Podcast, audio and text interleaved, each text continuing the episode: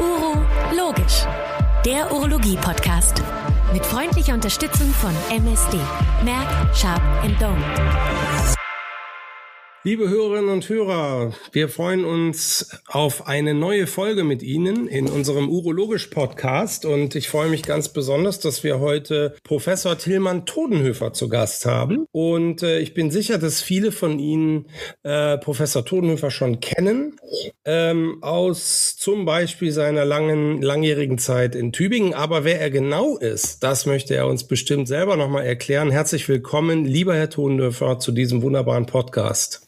Ja, vielen Dank, Herr Wülfing. Ich freue mich sehr über die Einladung und äh, mit Ihnen die äh, Urologie und das Nierenzellkarzinom und alles, was sich noch ergibt, zu besprechen. Äh, Sie haben mich gebeten, äh, kurz darzustellen, wer ich bin. Äh, ich denke, das Wesentliche ist, dass ich Urologe bin ähm, äh, mit dem Schwerpunkt äh, medikamentöse Tumortherapie, das heißt fortgeschrittene Tumorerkrankungen aus dem urologischen Bereich. Ähm, hab wie Sie schon gesagt haben, lange Zeit meiner äh, Ausbildung und dann auch Facharztzeit in Tübingen an der Uniklinik verbracht und ähm, äh, bin jetzt seit äh, gut zwei Jahren selbstständig in einer Studienpraxis in äh, Nürtingen und äh, ja, bin, bin gebürtiger Tübinger, bin Schwabe und ähm, äh, leider auch VfB-Fan äh, und äh, freue mich auf das Gespräch. Ja, prima, Herr Tonhöfer. Das ist, ähm, ist, ist eine, eine tolle Biografie und ähm, wir haben ja, Sie haben es im, im Einführungstext selber schon gesagt, wir wollen mal ein bisschen das Nierenzellkarzinom auch ähm, beleuchten heute. Das, das ist ja momentan wirklich auch in der Wissenschaft in, in aller Munde. Also so wie ich das wahrnehme, tut sich da ganz viel, weil wir ganz viele neue Therapiekombinationen gerade bekommen oder auch in den letzten Jahren bekommen haben. Und ähm, die zweite Besonderheit ist, das haben Sie selber auch gesagt, Sie sind seit zwei Jahren jetzt in einer Praxis. Da sprechen wir gleich nochmal drüber. Es ist nämlich eine besondere Praxis, auch um das schon mal zu sagen. Äh, Sie machen sehr viele klinische Studien, da will ich vielleicht später nochmal drauf eingehen. Aber ich finde es es ist, äh, ich finde es besonders spannend und so ist, sind sie auch hier heute gewissermaßen ausgewählt worden, weil wir glauben oder ich glaube oder man glaubt oder ich es wichtig finde, auch nochmal das zu verknüpfen. Also die uroonkologische Therapie, im Speziellen jetzt Nierenzellkarzinom, ähm, warum soll das nicht auch in der Praxis gehen? Und äh, da finde ich immer das Best Practice Prinzip, also Learning from the Best. Ich meine, sie machen es und darüber wollen wir heute ein bisschen äh, sprechen, weil wir, glaube ich, auch heute erreichen wollen, ähm, auch niedergelassenen Kollegen dieses Türchen doch noch ein bisschen mehr zu öffnen, weil man so den Eindruck hat, dass das Thema Immuntherapie doch sehr noch in den Kliniken ist und äh, ich glaube, das ist, liegt Ihnen auch am Herzen. Ne? Also da sollten wir mal drüber reden, oder? Machen wir mal. Ja, absolut. Also ich meine, das, äh, man muss sagen, die Entwicklung, die sich beim Nierenzellkarzinom jetzt ergeben hat, äh, ist so rasant, dass es wirklich, selbst wenn man äh, einige Zeit auch investiert, sich äh, über die Kongresse zu informieren, es ist wirklich schwer, den Überblick äh, äh, zu behalten. Und äh, also diese Dynamik ist, äh, äh, ist toll für die Patienten, ist auch, finde ich, toll für uns Urologen, weil, ähm, äh, sagen wir mal, je vielfältiger die Therapiemöglichkeiten sind, desto spannender wird das ganze Gebiet ja auch. Aber es ist, wie gesagt, trotzdem schwierig, da einen Überblick zu bewahren. Und wie Sie sagen, ich glaube, ähm, äh, äh ich glaube, es macht definitiv Sinn, dass in Zukunft die ähm, äh, nicht nur beim Nierenzellkarzinom, auch bei den anderen Entitäten, die äh, Checkpoint-Inhibition, die Immuntherapie doch auch mehr wieder in Richtung der Praxen ähm, kommt. Ein wesentlicher Grund, denke ich, ist, dass einfach die Zahl der Patienten, die in Zukunft mit diesen Therapien behandelt werden, sicherlich nochmal deutlich zunehmen wird. Bald haben wir höchstwahrscheinlich eine Zulassung ähm, äh, Adjuvant beim Nierenzellkarzinom für Immuntherapie. Das gleiche erwarten wir beim Urothelkarzinom. Und ich glaube, die Kliniken werden da kapazitätsmäßig auch etwas an die Grenze geraten.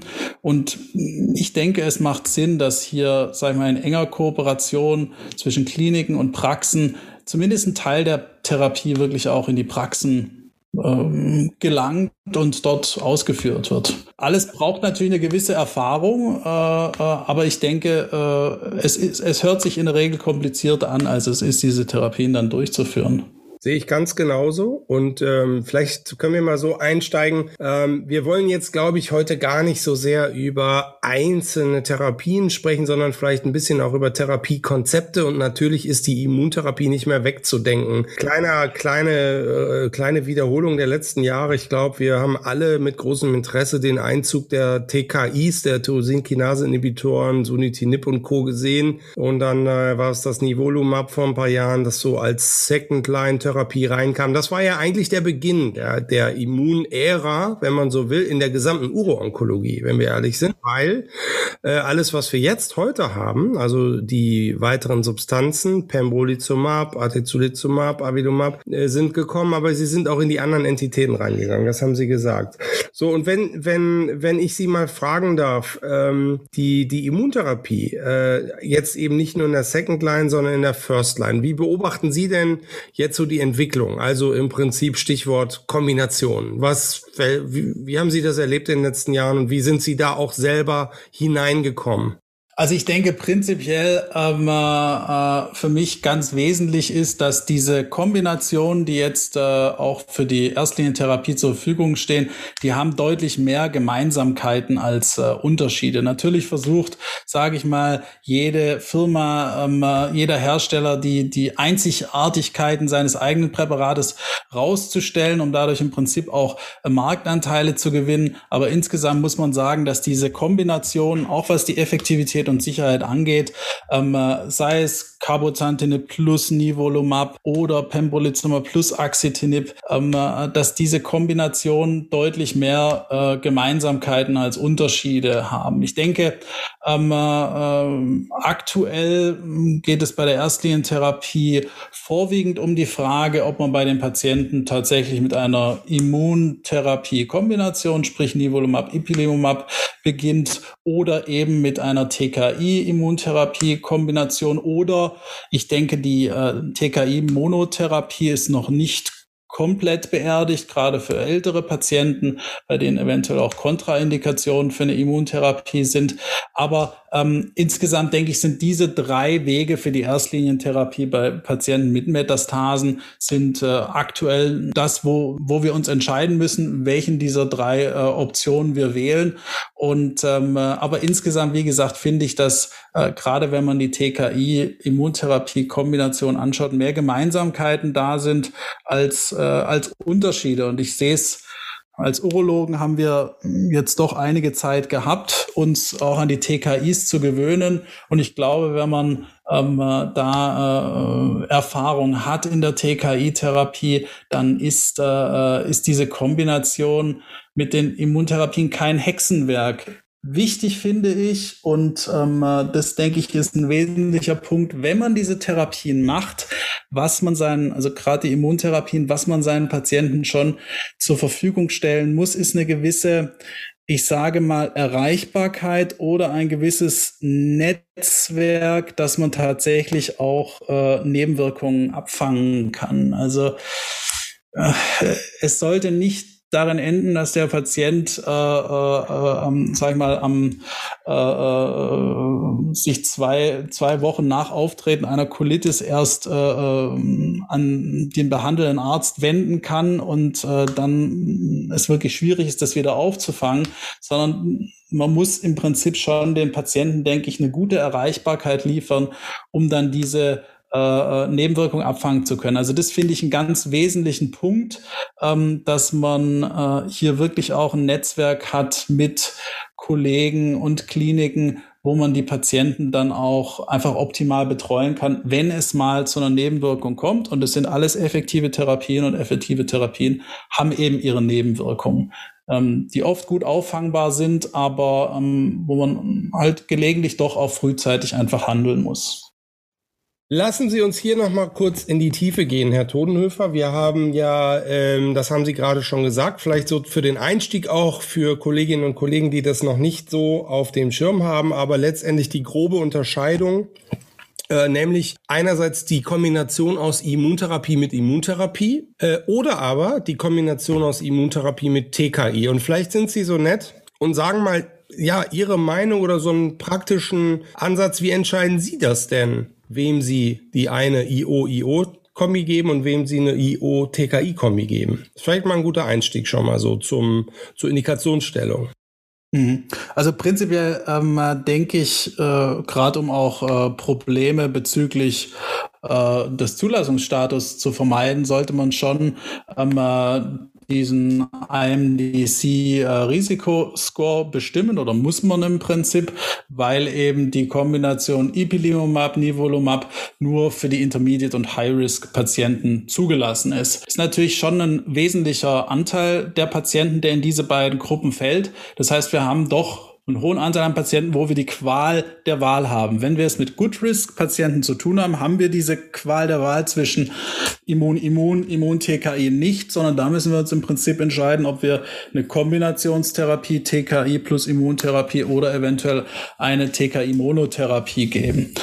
Ähm, bei den Patienten, die für beides in Frage kommen, äh, denke ich, äh, ist es schwierig, wirklich äh, einen eindeutigen äh, oder sage ich mal, ja, eine, hundertprozentige Präferenz ähm, anzugeben. Ich glaube, es kommt auf verschiedene Faktoren an. Bei der Immunkombitherapie finde ich eben ähm, äh, äh, finde ich eben attraktiv, dass die Patienten im Prinzip ähm, nur eine gewisse Zeit diese äh, Kombinationsimmuntherapie, ich sage mal, tolerieren müssen, weil gerade die gastrointestinalen Nebenwirkungen unter der Immunkombitherapie doch deutlich äh, häufiger vorkommen als ähm, unter der Immunmonotherapie. Aber wenn Sie dann diese Kombinationsphase überstanden haben, dann gehen Sie in eine Erhaltungsphase mit Nivolumab-Monotherapie über, die vom Modus her doch sehr angenehm ist für die Patienten und wo sie eben nicht noch zusätzlich TKIs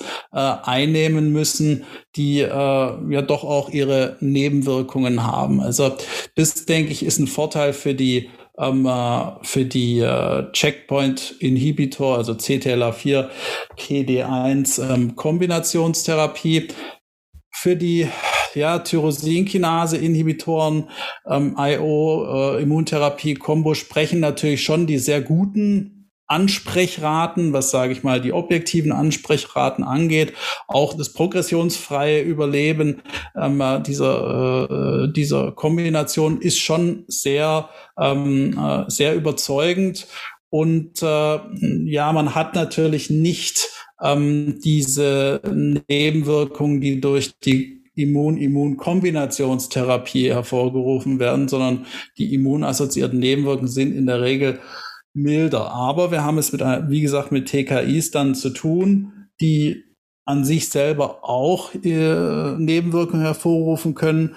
Und äh, deswegen, um auf Ihre Frage zurückzukommen, ich glaube, es geht nichts daran vorbei, dass man relativ lang mit den Patienten, ähm, und so geht es uns ja bei den Patienten mit Prostatakarzinom in der Zwischenzeit auch wenn dann die Diskussion kommt, mit was beginnt man jetzt mit Docetaxel oder mit einem äh, äh mit einem androgen Rezeptor gerichteten ähm, Medikament.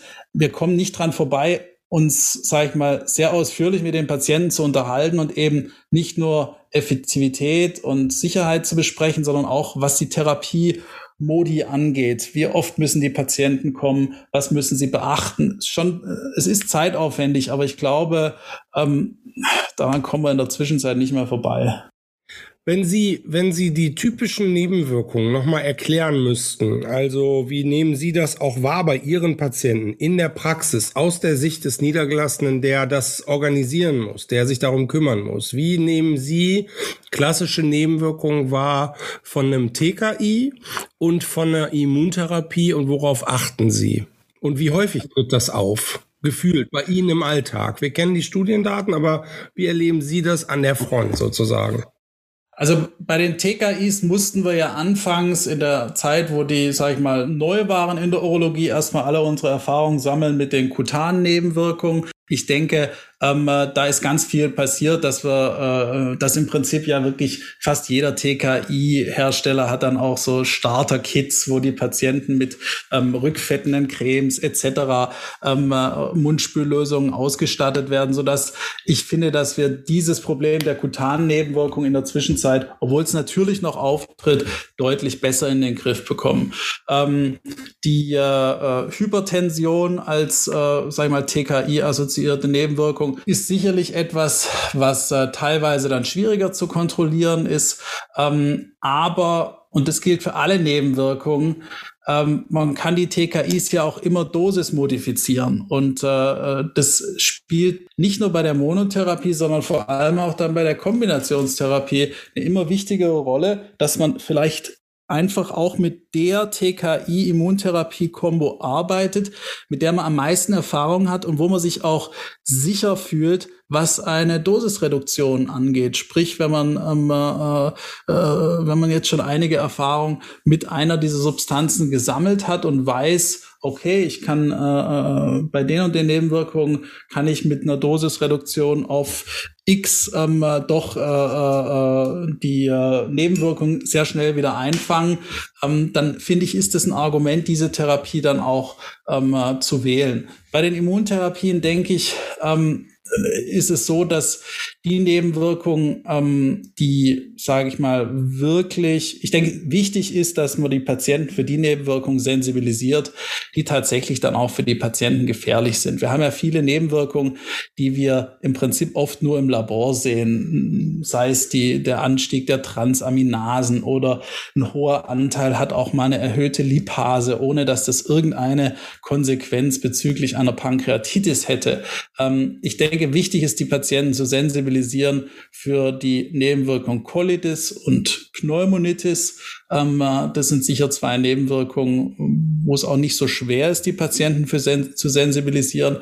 Aber alles andere, denke ich, ähm, äh, klar, es gibt immer auch seltenere Nebenwirkungen. Es gibt auch die Hypophysitis, aber alles andere ist, sind Nebenwirkungen, die man relativ gut wieder einfangen kann. Aber wie gesagt, ich glaube, es ist ein wesentlicher Aspekt, ist die Patienten einfach zu sensibilisieren. Melden Sie sich, wenn die und die Probleme auftreten.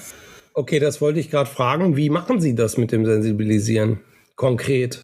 Also wir sagen den Patienten tatsächlich, rufen sie uns sofort an, wenn, ähm, äh, wenn sie eine Liste kriegen, die mit von Nebenwirkungen, die, äh, äh, sage ich mal, für, für uns sozusagen als Red Flags oder Symptome, die für uns als Red Flags gelten, melden sie sich sofort, ähm, wenn eine dieser äh, äh dieser Symptome auftritt. Und ähm, man muss sagen, das funktioniert auch, äh, das funktioniert auch wirklich, wirklich gut. Super. Nee, ist gut. Also wie so eine Checkliste, wo die Patienten auch ein bisschen angeleitet werden, auf sich gezielt zu achten in bestimmten Symptomen, die kommen können. Äh, vielleicht nochmal eine spezielle Frage so zu den Häufigkeiten. Wir sind uns ja einig, denke ich, dass die, die Nebenwirkungsraten in den Studien also Immunnebenwirkungen, sowieso unterm Strich sehr selten waren und dass die Immunvermittel oder allgemeine Nebenwirkungen unter Immuntherapie, aber die immunvermittelten Nebenwirkungen, also die, vor, die wir wirklich, vor denen wir wirklich Angst haben, sind per se ja selten, oder? Deckt sich da die Häufigkeit aus den Studien mit der Erfahrung in der Praxis? Oder ist es häufiger oder noch seltener? Also das finde ich tatsächlich äh, äh, kommt sehr auf die auf das Regime und sehr auf die Studien an. Man muss sagen, in den Studien hat man natürlich immer äh, immer im Prinzip ein hoch äh, selektiertes äh, Patientengut, das sicherlich nicht mit dem Alltag übereinstimmt. Und ich glaube, das beeinflusst dann tatsächlich auch die äh, Rate an Nebenwirkungen. Weiterer Aspekt ist natürlich, ähm, dass äh, in klinischen Studien das Monitoring der Patienten in der Regel deutlich engmaschiger ist als, äh, ich sag mal, in der Real World.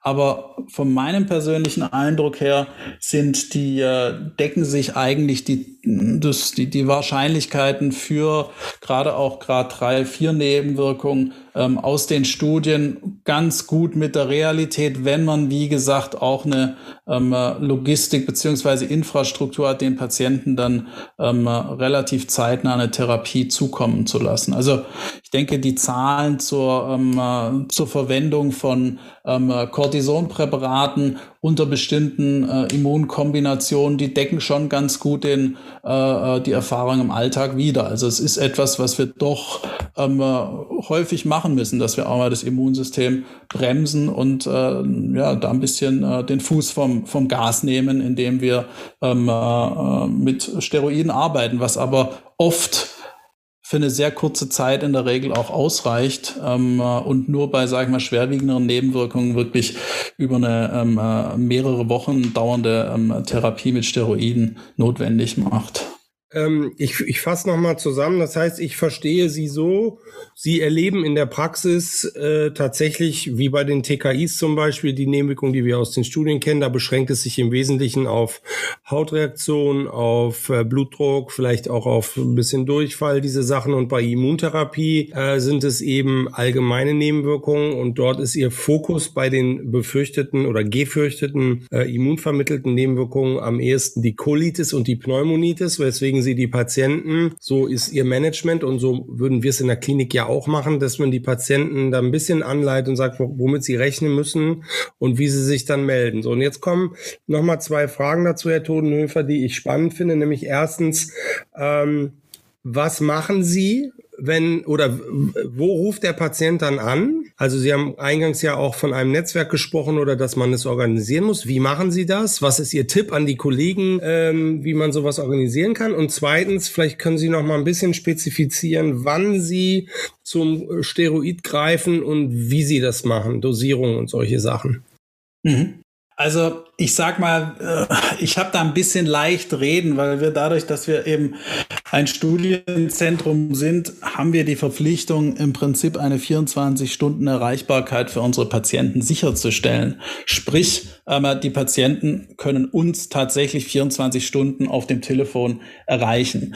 Ähm, wie gesagt, das ist eine, eine Besonderheit und auch, sagen wir mal, ein gewisser Luxus für die Patienten. Der ist natürlich in einem Nicht-Studienzentrum-Setting schwieriger, ähm, äh, schwieriger äh, zu realisieren. Deswegen ist es sicher wichtig, den Patienten zumindest Kontaktdaten von äh, Kliniken zu geben, mit denen man einen guten Draht hat, eine gute Zusammenarbeit hat, wo sie sich dann eben auch notfallmäßig mal abends um elf oder ähnliches ähm, äh, melden können, wenn man vielleicht, ja, wenn man selber keine 24 Stunden, sage ich mal, Erreichbarkeit hat, was ja der Normalfall ist, dass das nicht, ähm, nicht vorhanden ist.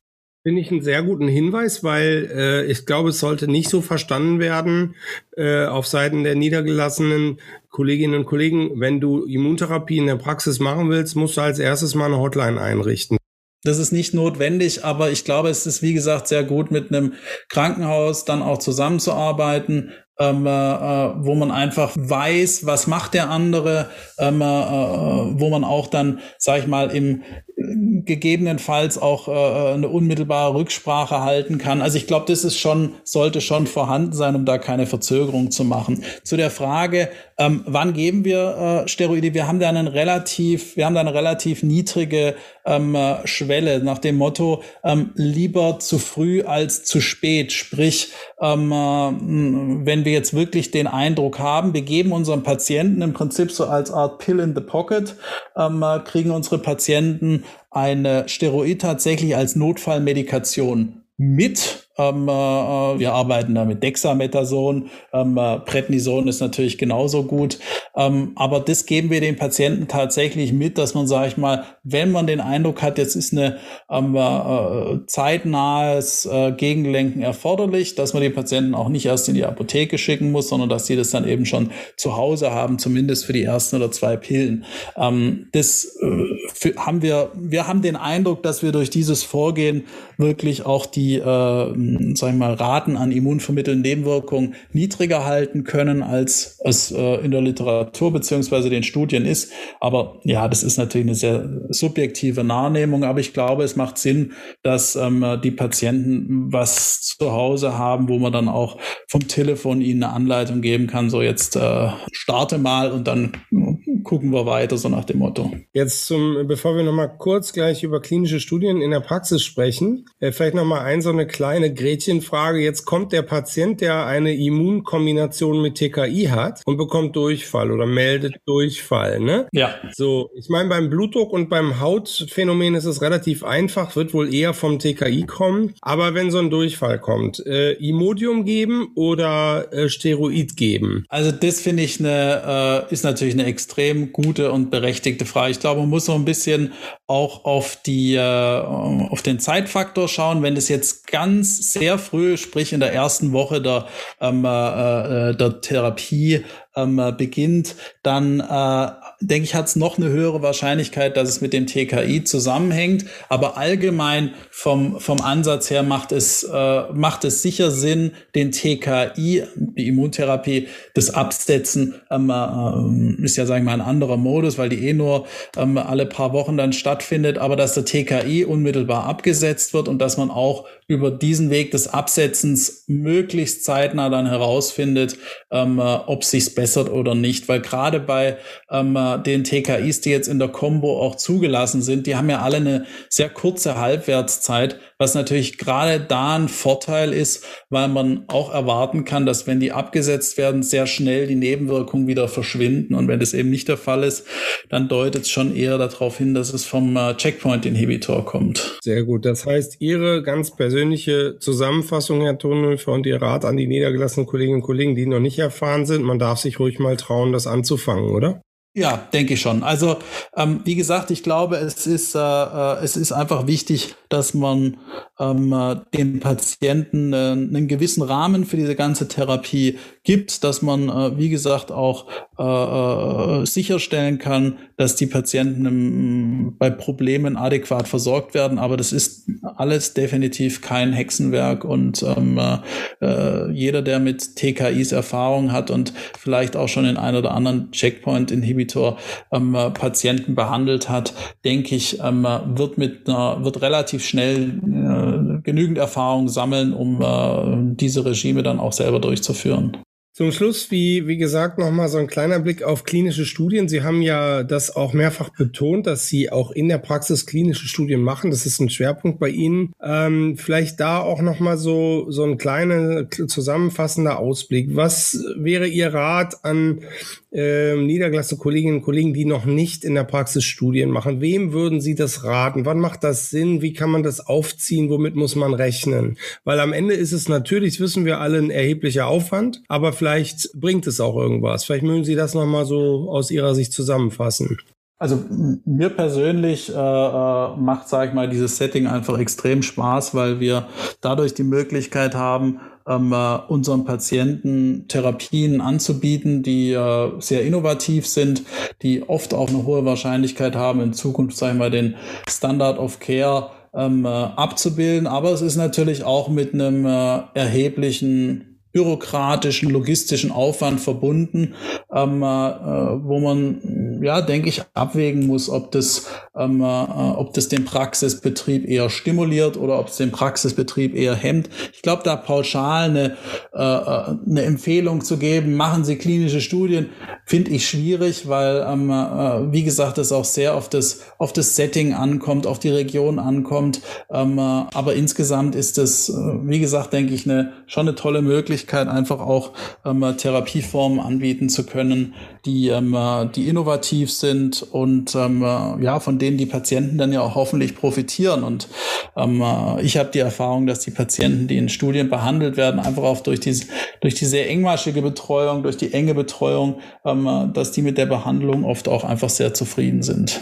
Lieber Tonhöfer, das war ein tolles Interview. Ich finde es wirklich sehr beeindruckend, dass Sie äh, in der in der Praxis diese, dieses Ausmaß an klinischen Studien machen. Ich weiß, wovon ich rede, weil ich selber seit 20 Jahren klinische Studien machen und auch mit ansehen musste, äh, was das für tatsächlich immer schärfere bürokratische Ausmaße annimmt. Äh, Sie, Sie werden jetzt nicken. Äh, und insofern äh, Chapeau, dass Sie das in der Praxis stemmen. Ich habe aber auch verstanden, dass jetzt nicht daraus der Aufruf erfolgen muss, dass das bitteschön jeder macht, der Immuntherapie machen will, sondern dass man das aber durchaus auch mal ja sich anschauen kann, ob sowas für einen selbst in der Praxis eine gute Möglichkeit ist oder eben auch nicht. Und wenn nicht, dann äh, kommen andere Studienzentren in Frage. Aber abschließend auch von mir nochmal das Statement. Ich glaube, das ist schön rausgekommen in diesem heutigen Podcast. Die Immuntherapie mag spezifisch sein und sie hat besondere Nebenwirkungsspektren, die wir noch nicht so gut kennen als Urologen, aber wir werden damit zu tun bekommen, weil es einfach so rasant zunimmt, diese Therapieformen äh, in allen äh, möglichen Entitäten. Und ich habe, wie gesagt, sehr schön verstanden,